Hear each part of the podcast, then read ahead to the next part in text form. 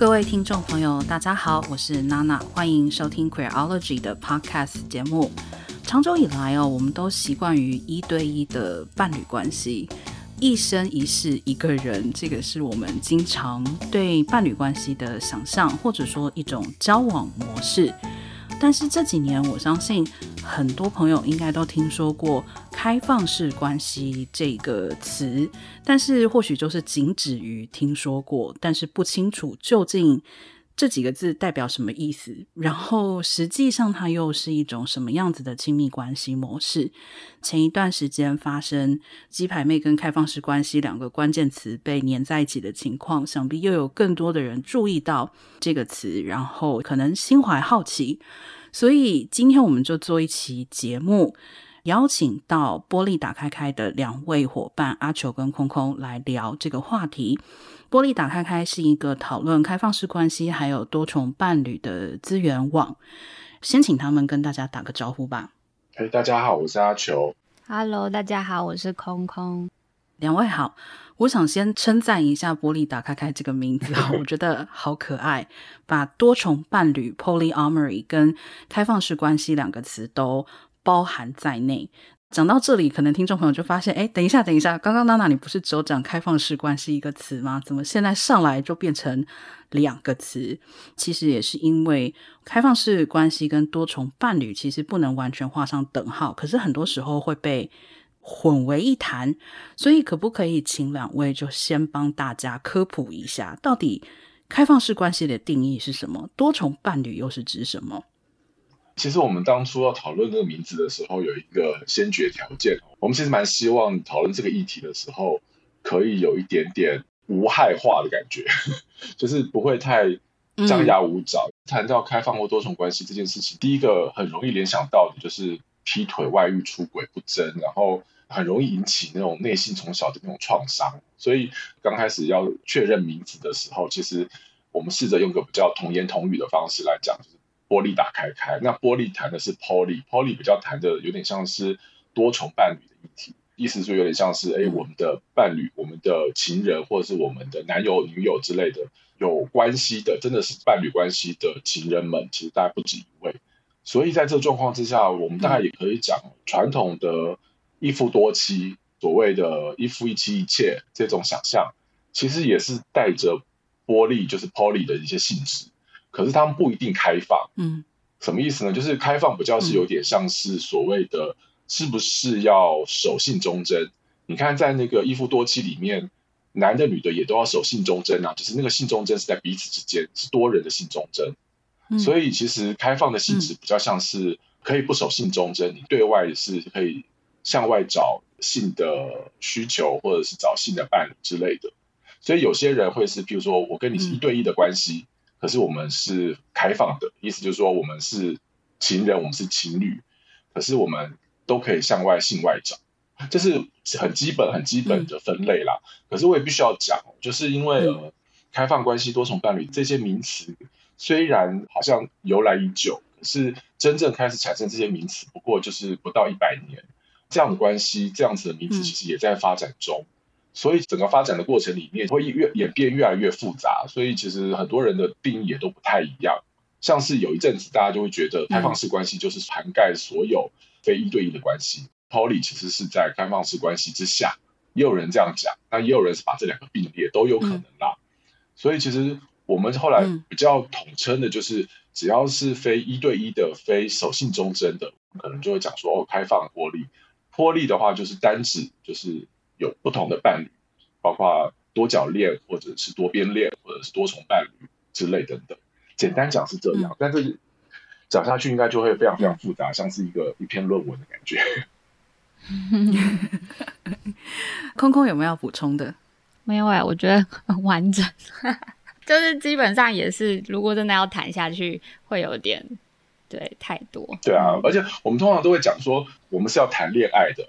我们是要经营关系的，我们不是要做论文，所以这名词上真的不用太执着太多啦。真的是到最后就是按照个别差异去协调，嗯、而不是单就说，那我们这样子算是玻璃吗？还是我们这样子开放呢？还是什么？不用不用太讲究关系的，嗯、不用太讲究名词的那个解释。其实对于经营关系反而比较好处。嗯，我觉得这个简单的两个定义的名词，可能也是方便我们可以跟别人沟通我们是什么关系。可是如果真的要了解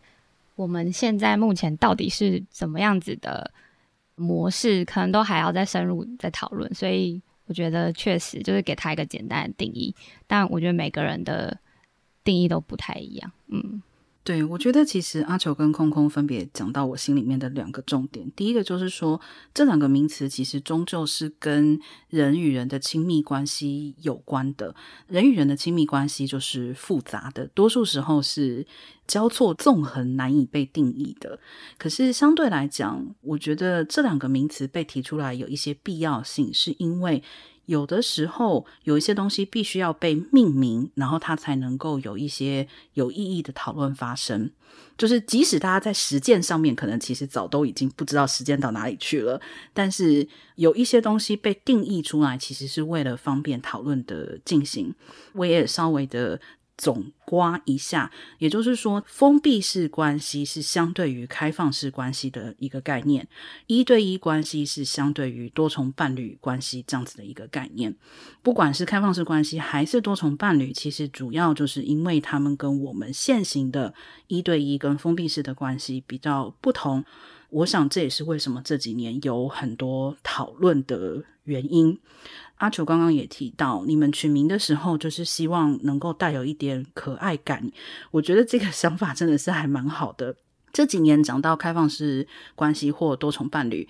我觉得真的是有点被妖魔化，或者是要说被污名化也可以。很多人如果他不是这样子的关系方式的实践者，可能听到的时候就是觉得。啊，好乱哦！啊，你们就是不忠贞之类的。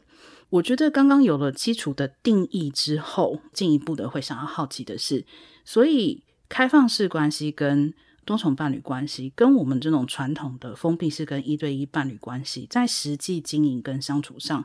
有没有什么不同呢？为什么有的人会选择跟传统不一样的伴侣关系呢？我自己觉得没有太大的差别。这样子可能要讲到我现在的关系。我现在其实是已婚，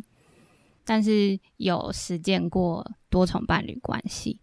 哦，我也曾经就是在已婚之前，我也是都是封闭式关系。其实我真的觉得没有差。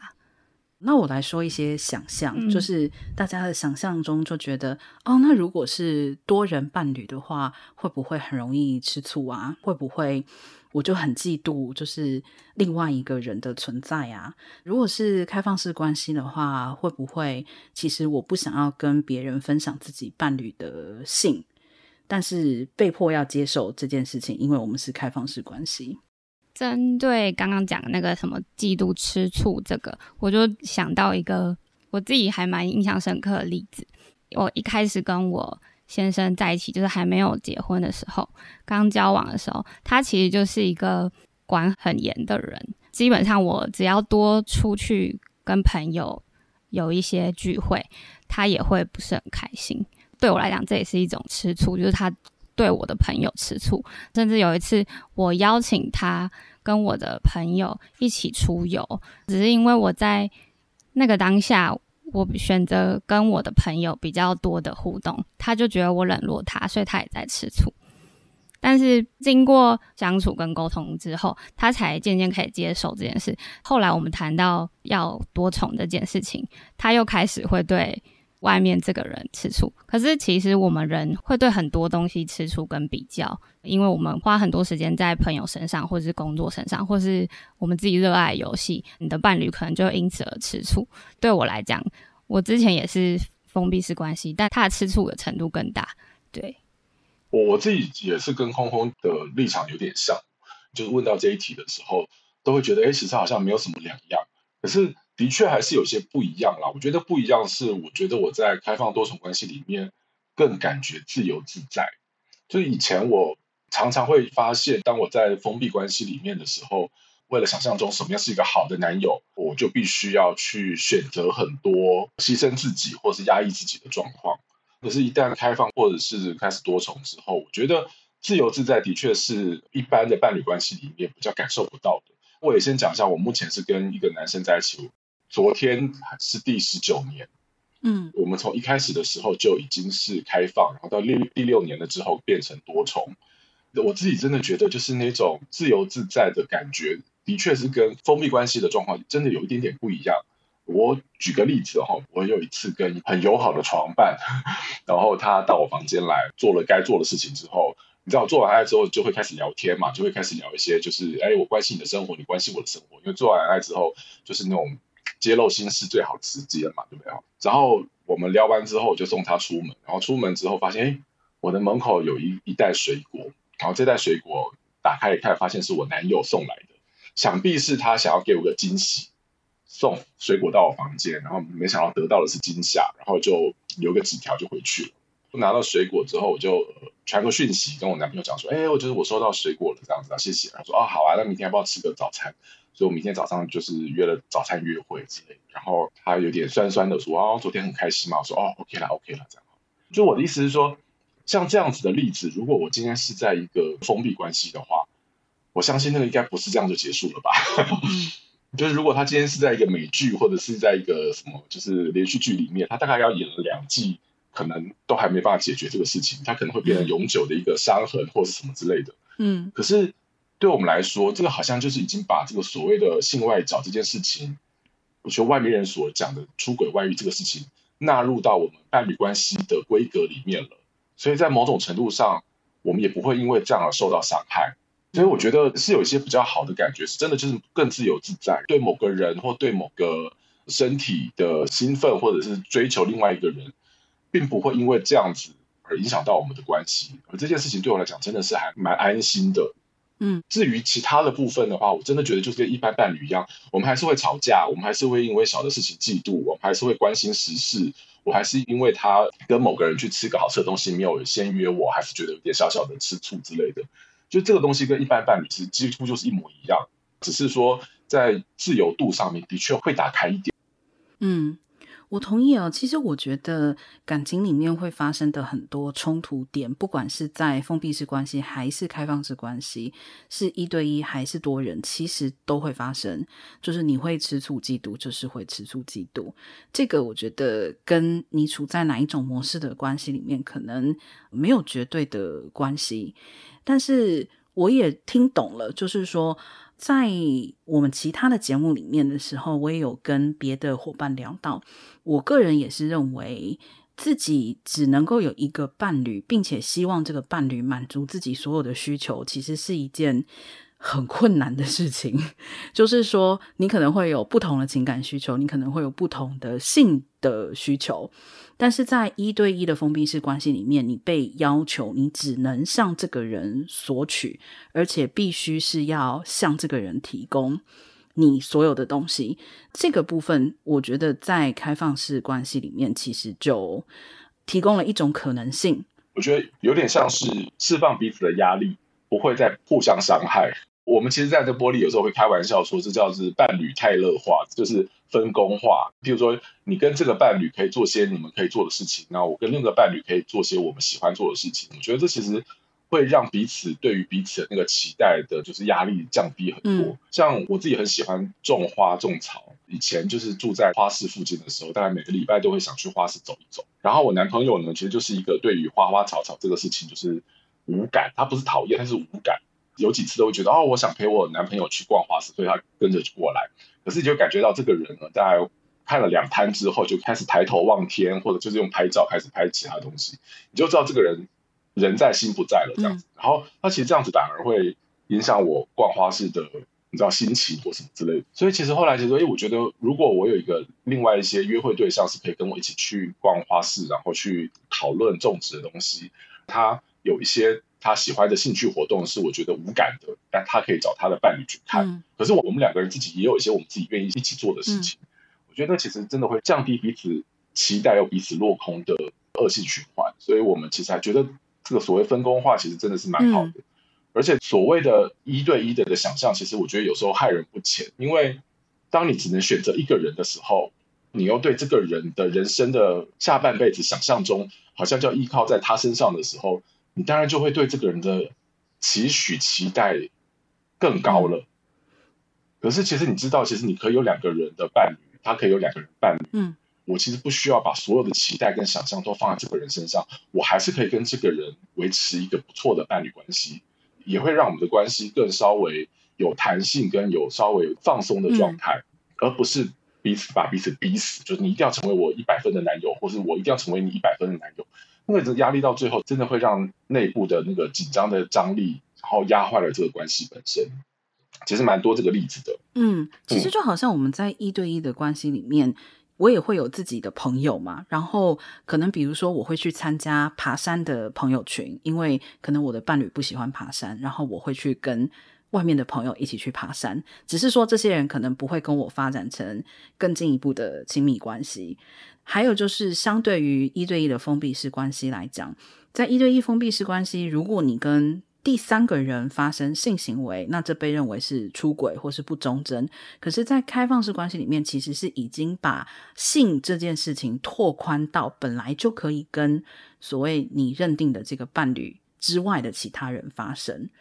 我会有一个蛮好奇的问题，就是说，在这样子的情况之下，听起来其实还是会有自己认定的某一个人或是某几个人，对吗？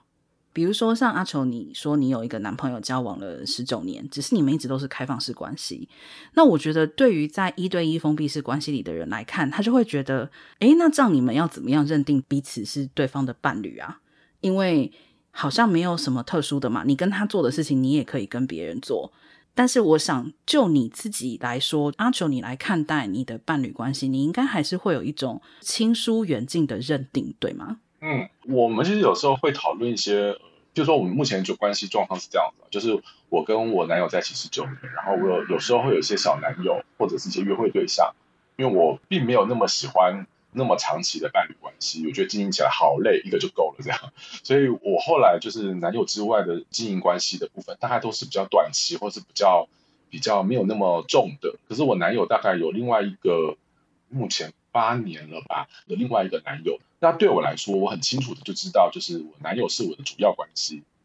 然后可是我其他的那些约会对象，他可能就是次要关系或者是约会对象这样子而已。除非有一天我跟某一个人的发展越来越深、越来越厚，质量开始慢慢跟我男友并驾齐驱了，这样有可能。可是对我男友来说，就没有所谓主要次要，他就觉得说我跟他的另外一个男友其实都是重要的伴侣。他就是不一样，他没有什么主要次要，也也无法比较，两个就是不一样的、嗯、的关系，对，所以对我们来说，就是你会怎么跟一个人认定你们是在一起的？其实有时候不太需要外界的一些所谓的、嗯、啊，就是大家一起觉得你们是，或者是你有个位置在那边，或者是你有个名称在那边，其实有时候都不是那么重要，需要的其实就是一个彼此的认定跟承诺感吧。但的确，的确，的确哦，的确。自从同性恋们可以结婚了之后，这件事情就会稍微有一点点小小的变化，就跟异性恋一样。因为一旦会有权力的落差的时候，谁可以跟你结婚，你会选择谁跟你结婚？因为结婚目前都还是一对一的，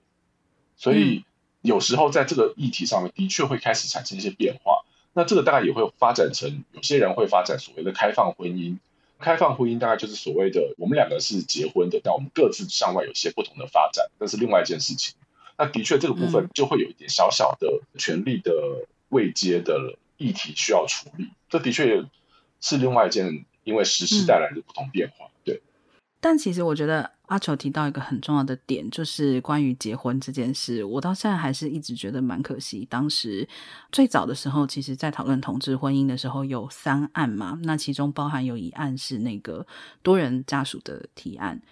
很可惜，这个案子其实是没有过的，因为我自己非常认同的一件事情就是说，你跟你的伴侣是什么样子的关系，其实有的时候不需要外界的一些定义跟认同。可是活在一个现代社会底下，有没有伴侣关系，或者说你们在法律上面能不能够获得承认，这件事情确实会造成很多的法律权益上面的差别。在这一点上面来讲的话，其实我个人心里一直觉得多人的家属这样子的一个可能性是非常好的，因为现代社会我们也看到很多例子，有些人年长之后他没有结婚，他选择独身，但是可能他跟他的好姐妹或是好兄弟选择住在一起，或者是互帮互助，这样子的陪伴关系是否可以获得法律的保住？我觉得这个是台湾社会过一段时间之后可能会非常需要讨论的问题，因为毕竟现在。保持单身的人越来越多。我这边可以提供一个时事哈，其实几年前我记得好像是哥伦比亚已经通过了多人的民事结合的法案。在去年的时候，好像在美国的右上方的某个城市，它也因为 COVID-19 的那个疫情关系，引发了那个医疗探视权的争议。然后那边其实有蛮多 Poly 的实践者，后来他们通过了一个地方法律，用州法的层级来。保障多重伴侣关系的人可以呃进入到医院医疗探视，但当目前成绩只有到州法了，所以其实我觉得社会或世界其实有在改变。我觉得有一天说不定台湾也会慢慢的去思考这个问题，但可能要一段时间之后，因为毕竟。我们也才刚就是通奸除罪化不久而已，这样子。嗯，对，而且通奸除罪化的时候，大家还蛮多人感叹了，觉得世界会崩坏之类的。对，所以可能还没有办法这么快多人 伴侣关系。慢慢，慢慢。嗯，但讲到结婚，我就想要问一下空空。所以刚刚提到，在你结婚之前，其实你实践过开放式关系，然后也实践过多人伴侣。你现在在婚姻里面是一对一的封闭式关系吗？我其实是在结婚路上，哎，就是筹备结婚的路上实践多重伴侣关系。婚前是没有的，嗯、然后现在是想要有，只是还没找到，就是前面那一段要结束了这样子。对，但我还没有放弃这条路。嗯、为什么会这样？其实我觉得可以扣连到刚刚前面阿球在讲自由自在这件事情。就其实我是对于婚姻蛮恐惧的。因为就是我我我想到说，呃，如果我要跟这个人一辈子在一起，我觉得也太无聊了吧。就是我不是那种跟一个人在一起白头偕老，就是我没有这种美梦。对我来讲，我就是很实际。我觉得跟一个人久了，你感情势必会平淡，但平淡不代表就是不爱嘛。可是我其实蛮不喜欢，就是这么平淡、那么无聊的。生活，所以其实对我来讲，嗯、可能一些激情或是一些暧昧，就是我很喜欢接触新的人事物。所以其实对我来讲，这样的关系，其实在我生活中是一个蛮需要存在的一个调剂。当然，我没有说呃一定要很多，可是我觉得这是一个，我不想因为走进婚姻，我就什么都被切断了。对，然后还有就是刚刚阿球讲到说，嗯、就是好像如果你封闭式，就是你就不能对别人有任何一点欣赏，你可能都会觉得罪恶之类的。就是对我来讲，其实在我封闭式关系的时候，我就觉得已经有一点嗅到这种感觉。可是因为那时候我对开放式多重伴侣关系还不是很熟，对，然后直到认识了这样子的模式，嗯、我才觉得说，哦，原来是有可以解套的方法。然后我其实是因为我的先生当初跟我求婚。意识到我开始有这样的恐惧之后，我再找方法替我自己解套，不然我会觉得我没有办法走进婚姻，就是我会觉得我总有一天就是会离婚收场，嗯、因为除了我刚刚讲到的，我不想要一辈子就这样子走下去，然后一部分是我也知道我们是在一起六年多才结婚，对我来讲这已经算是很长的一个相处了。然后我就觉得说，哦，那我还要走向婚姻，嗯、还要继续再走这么久几十年，我觉得那个想象是很令人害怕的。只是提醒一下，我们现在人大概都会活到八九十岁，嗯、所以那个婚姻可能要维持的话，不只是几十，对，可能要非常非常非常非常非常非常久。对我，我还不敢想象到这么具体这样子，对，所以我才跟他去谈这件事，然后这就谈到。比较是性的部分，就是因为我先生的性需求是比较高的，我觉得我没有办法满足他，因为我自己还蛮注重我自己的想法啦，所以我不会为了满足另一半而委屈自己，所以我其实不太想。对他来讲，我也知道我这样很亏欠他，在那个当中，就是跟他谈说，如果你需求这么大，其实我很愿意你去外面，你可以吸引外找。我觉得我很 OK，但是我同时也想要在外面有新的情感的陪伴。嗯、可能相较他他就是比较属于木讷型的，他就是没有办法给我一些我想要的一些感觉，嗯、还有就是在一起久了，那些激情跟暧昧就是少了嘛，嗯、所以我们才有当时那一段经历这样子。嗯嗯其实刚刚讲到说人越来越长寿，然后我们可能结婚在一起的时间会越来越久。我倒是更希望大家可以尽快抛弃，就是结婚以后就要结一辈子这件事情，就是结了婚是可以离的。然后像现在，如果你不离婚，也可以考虑开放式的关系或是多重伴侣关系嘛。所以空空你在说服你先生的时候有遇到困难吗？就是虽然你的立场是说，呃，既然你有性需求，我不介意你性外找，然后我也会去找我在其他人身上寻找这种情感的需求，他很容易就接受了这样的说法吗？还是他觉得你怎么都不吃醋？如果我跟人家发生关系，你为什么可以无所谓？他其实。因为我们在一起很久嘛，啊，我基本上就是一个有很多奇怪想法的人，所以他已经大概知道我是怎么样人，所以我提出这样的想法，他并没有觉得太压抑，然后他也觉得，嗯，反正他的心脏就是已经被我练得很大颗，但是他 其实一开始我算是蛮有手段的去跟他谈这件事情，我想讲出我的需求嘛，但我也顾到他的需求，所以我没有好像像人家说的，就是。我只在乎我自己想要的，而不去顾虑对方的感受。嗯、我就是硬要他开放这样子，对，所以其实他一开始我们谈的很顺利，嗯、我们就是各自去找这样子，嗯，对。然后我遇到我想要在一起的朋友的时候，我其实有跟他分享，因为我不希望好像还是他还是被瞒住的感觉，就是我我会让他知道，哎、欸，我现在的进度到哪里。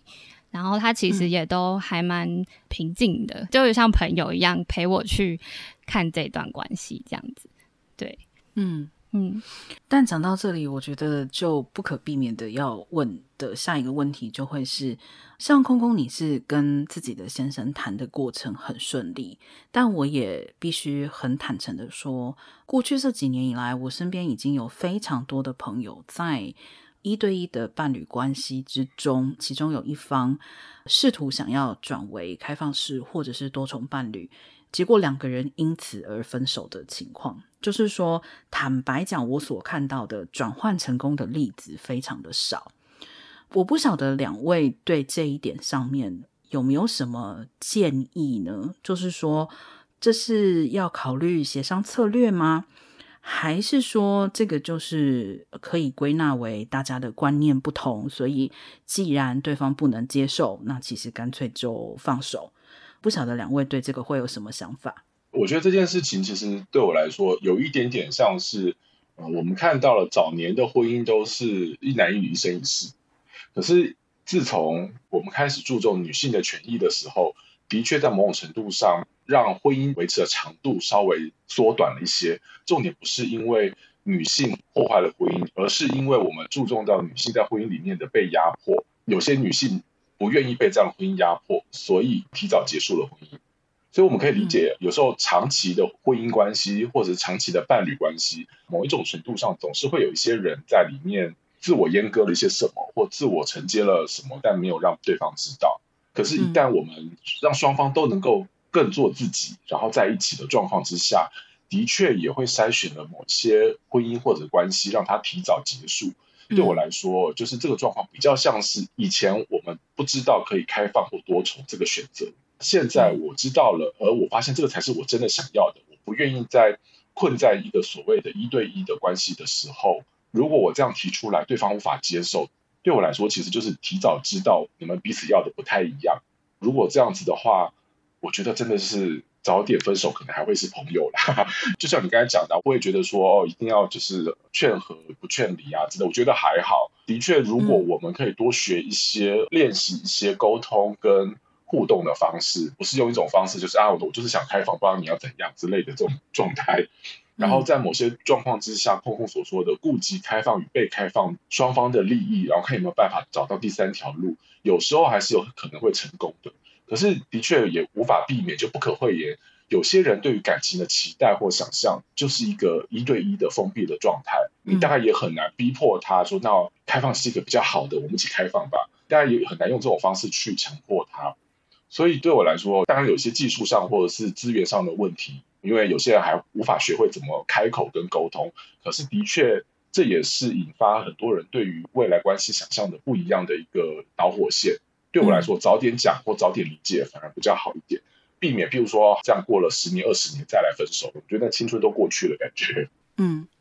我也蛮认同阿球讲的。虽然我当初跟我先生谈的蛮顺利，但其实我知道他还没有完全的去接受这件事情，嗯、因为可能在他还在调试的过程，我的那一段关系就断了。虽然他现在还是接受我继续有新的可能，但因为这个人还没出现，所以。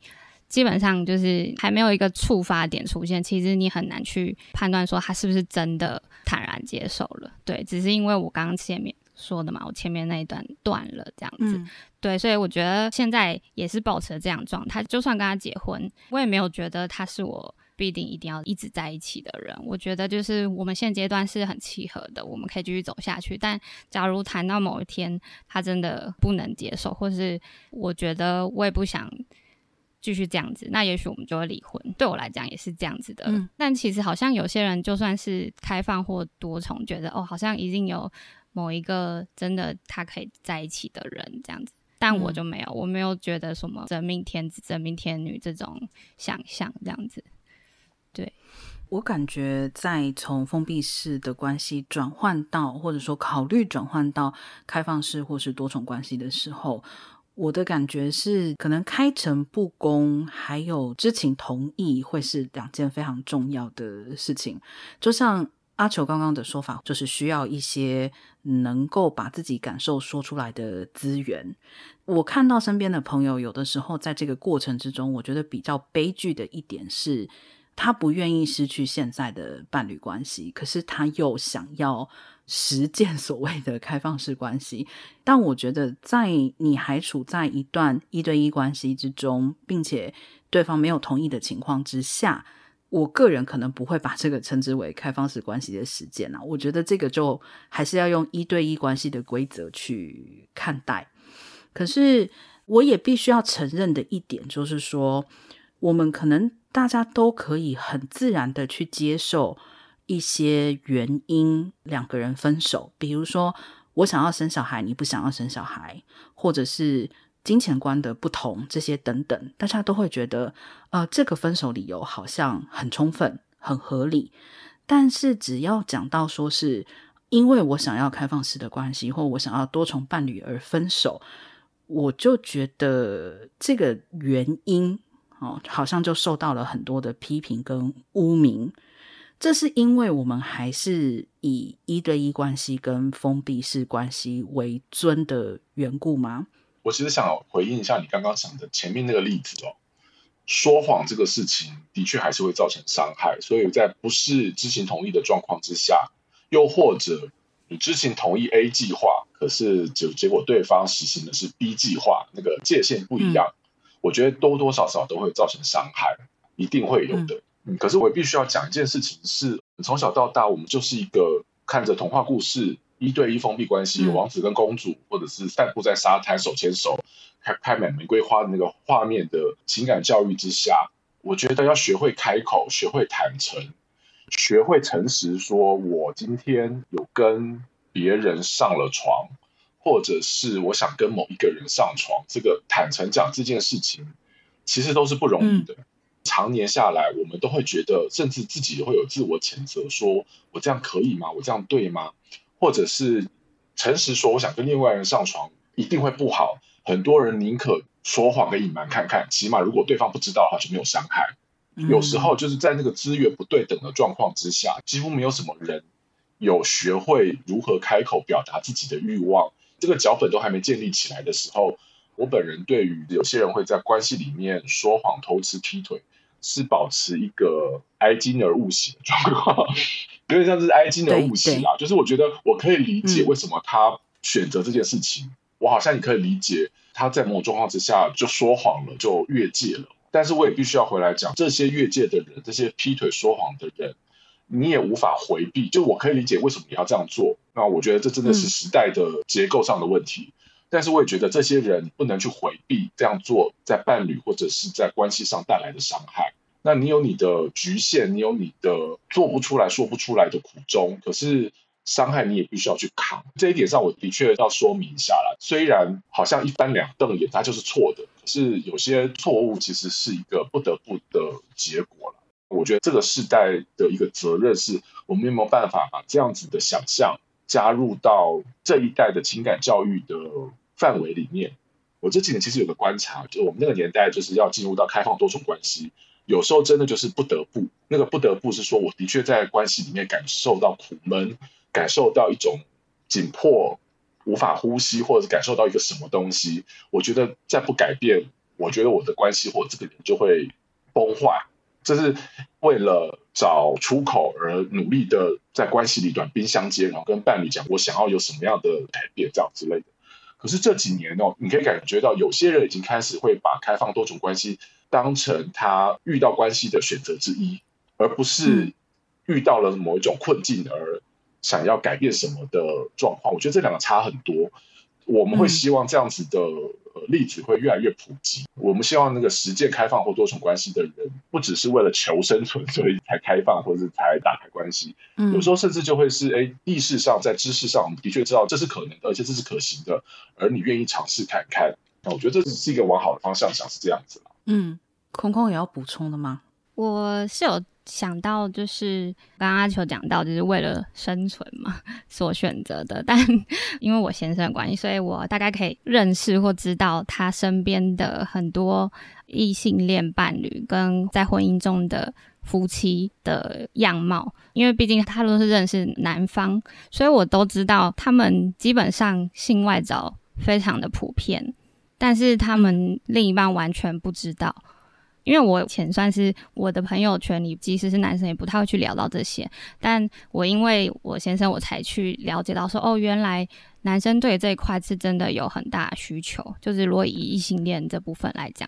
的话，等于是让我更了解这个生物，他们真的有这样子的需求啊。但是好像放到他们的关系里，变成是一种不忠背叛这件事情。可是，如果想的话，那女生有可能好像永远被蒙在鼓底。可是对我来讲，那只是男生的一个需求，就变成说，嗯、他其实某种种程度也是让我很快速的去更接受说，哎，开放多重伴侣关系，它是真的有它的正向跟必要性存在的。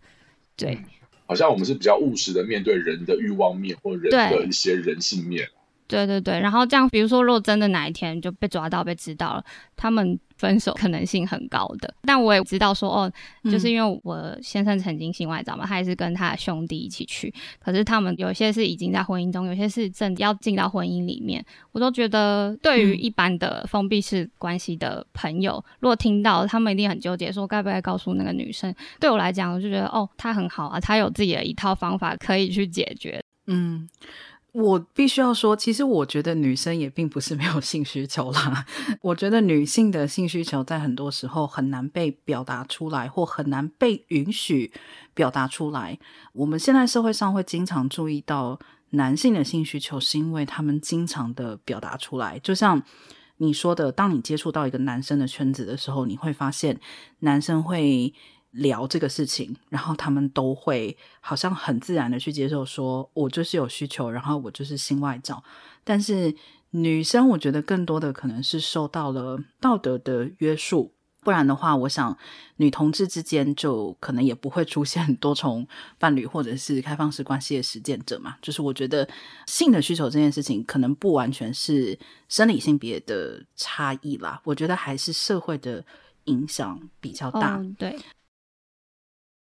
我想要再问一个假设性的问题哦，就是很多人可能也会就想知道，就说像空空你也提到，你也没有觉得说这个婚就要一直结着，如果以后大家在这个问题上面没有办法达成一致的话，你也不介意离婚。我想很多人对于多重伴侣或者是开放式关系，还有一种想象就是到最后会孤独终老，因为我们都说老伴老伴嘛，然后一对一的。伴侣关系的想象里面，经常也都包含着一生一世，然后长长久久。想象就是你会跟这个人白头偕老。如果说你们被问到你老了以后要怎么办的话，你们会怎么回应这个问题呢？哦，我们其实刚刚有讨论这个问题，我们就是对于这个问题有一点疑惑。就像我父母也早早就离婚了，他们也没有白头到老，可他们也是封闭式关系。嗯就是我们之前也曾经在一个聚会聊，我们都一致觉得，就是开放多种关系实践者，反而对于感情是非常专一的。就是我们是特别重视每一段关系的经营，所以到底嗯有没有办，嗯、我倒不担心。然后还有一个部分是，现在也很多人强调就是独立自主，也很多人选择不婚或是什么方式去过他的生活。对，所以我倒没有那么担心这件事情。嗯，因为我觉得老人没有伴的这种想象，好像在预设说开放或多种关系只是年轻的时候玩一玩，不是成熟的感情，他不是认真的什么什么之类的。嗯。我觉得对我来说，其实反而不是这样欸。我刚才讲到，我跟我男朋友在一起十九年嘛，我从来不会去想到是不是会永远在一起。可是反过来想，我们大概也越来越没什么分手的理由吧。以往两个人会分手的理由，可能大多大多就是。外遇，或者是劈腿，或者是喜欢新欢，或者是就是哎，觉得这段关系淡如水。这段关系淡如水的意思就是他想要有些更新的、更刺激的东西。对我来说，嗯、这些新鲜的、刺激的东西，外面的所谓的诱惑，已经不是我们关系的一部分了。这个东西已经解决掉了。嗯、我在某种程度上，我觉得我们关系其实是契合度更高、更稳固的。所以，如果真的到时候想分手，大概也是因为真的不适合才分手。所以我觉得老了怎么办这件事情，其实不太需要问开放多重伴侣的人，因为他其实跟一般关系是一样。当你很认真的在经营这段关系的时候，对方也是的时候，其实不太会有什么东西去影响。而且另外的东西是，在我之前的那个论文研究里面，反而是开放或多重关系的人维持的都还蛮长久的。我这边甚至有听到另外一段关系是他们在一起三个人，偶尔变四个人是在一起的状态，多重伴侣状态。他们目前已经维持了四十几年，你还在继续下去，嗯、你大概不会去问这四十几年的伴侣关系老了怎么办吧？因为他们就就其实还在继续啊。我反而是觉得，我们一般很多想象的一对一封闭关系的人，也因为对彼此的期待或对这个关系的期待太高，在某种程度上，那个期待反而压坏了关系本身，所以有时候常常才会一直换，一直换，一直换。我觉得归根究底来说，其实就是我们整个社会截至目前为止的主流叙事，其实就还是异性恋的，并且是一对一的，并且是封闭式关系的。所以就好像同性恋。一开始的时候也会被问啊，你们这样子的关系老了要怎么办呢？你们可能不会有小孩啊，没有办法养儿防老啊，这是很多既定的主流叙事造成的刻板印象，使得我们在看待一些少见的或新的一些相处模式，或者说是关系模式的时候，就会自然而然的把那个既定的印象加到这些新的关系模式上面，然后就会觉得他们可能行不通。但这些主流叙事背后可能没有看到的是，会出现这些新的关系模式，正是因为主流叙事下面的既有模式有很多碰壁的地方，有很多走不通的地方，所以大家在尝试寻找新的可能性。我自己的期待吧，就是我希望至少有一天，当你追求某个人的时候。第一个，不要预设对方是异性恋；第二个，不要预设对方需求一对一封闭式关系。我觉得，如果能够有这么一天，可能大家都会更自由自在一点，而且对彼此的需求，可能其实会看得更清楚一点。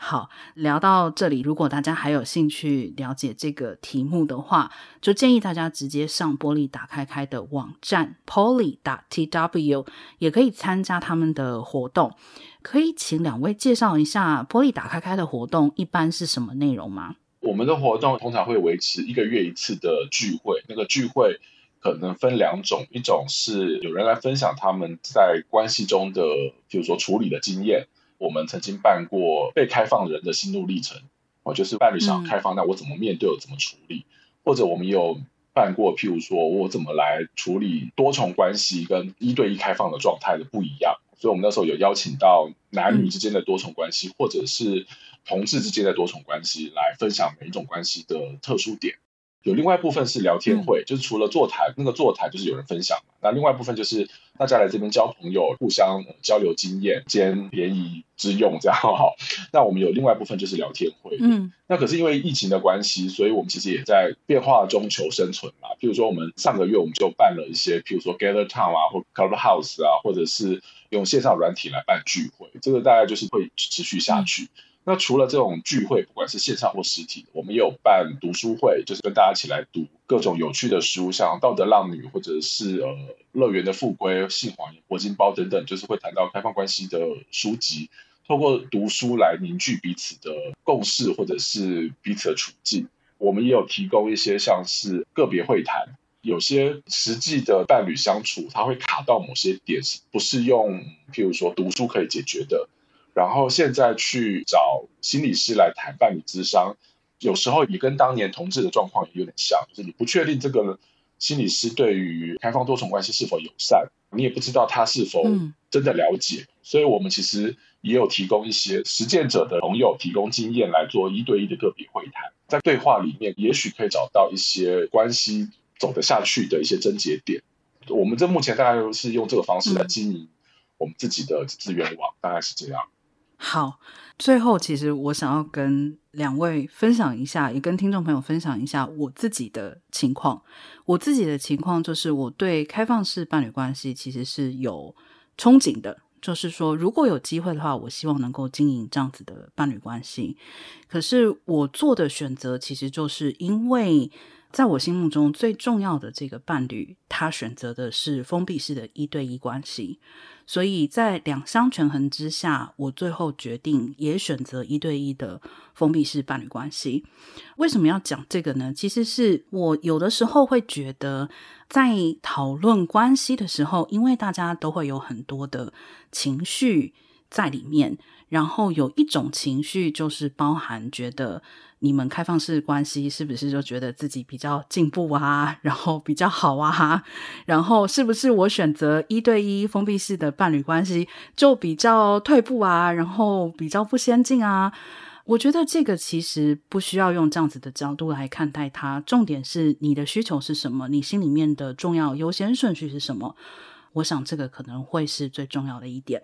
在结束之前，就是也要提醒一件事情啦，就是一来是跟娜娜所说的，的确是没有错，就是关系没有什么好坏，你只是要知道自己适合或想要什么关系，然后为自己的决定负责。我觉得这其实是比较健康的态度啦。它并不是说哪一种关系比较好，但是如果你真的很想要进入到开放或多重关系，嗯、我自己这边有一个由衷的提醒，我觉得进入开放多重关系的朋友们，到最后其实都在经历一个。重新认识自己跟重新疗愈自己的过程。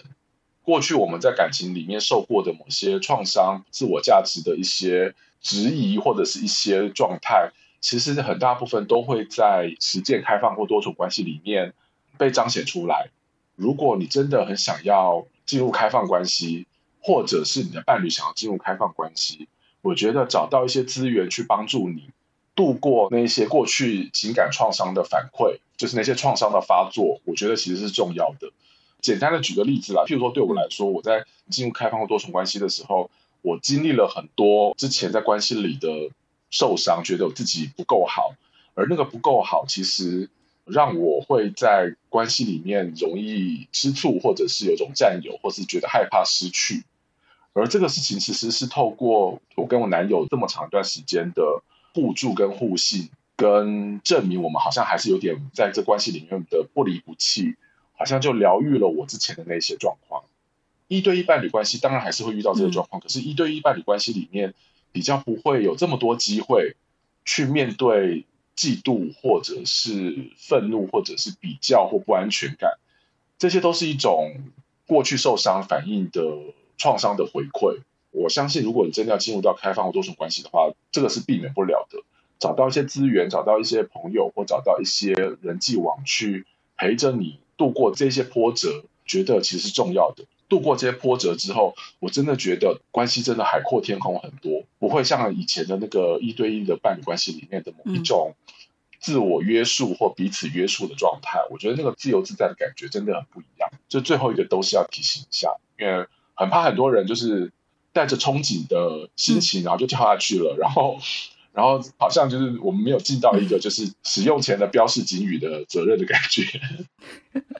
对，就是其实不管在哪一种伴侣关系里面，可能我们都是要面对吃醋跟嫉妒这件事情，但是。在多重伴侣关系跟开放式关系的时候，面对这样子的情况会更多。所以，如果你自己在情感上面没有办法平衡，基于不管是过去受伤，或者是既定认知各种原因，确实这个部分应该也要考虑在内。不要设想说，哦、啊，对，我可以接受开放式关系，我可以试试看。那可能滚了一圈，心里面会感到更受伤。好，今天的节目就到这里，也希望我们这一圈聊下来，各位听众朋友有一些收获。非常感谢你的收听，祝你有一个愉快的一周。我们下期节目见喽，各位拜拜，拜拜。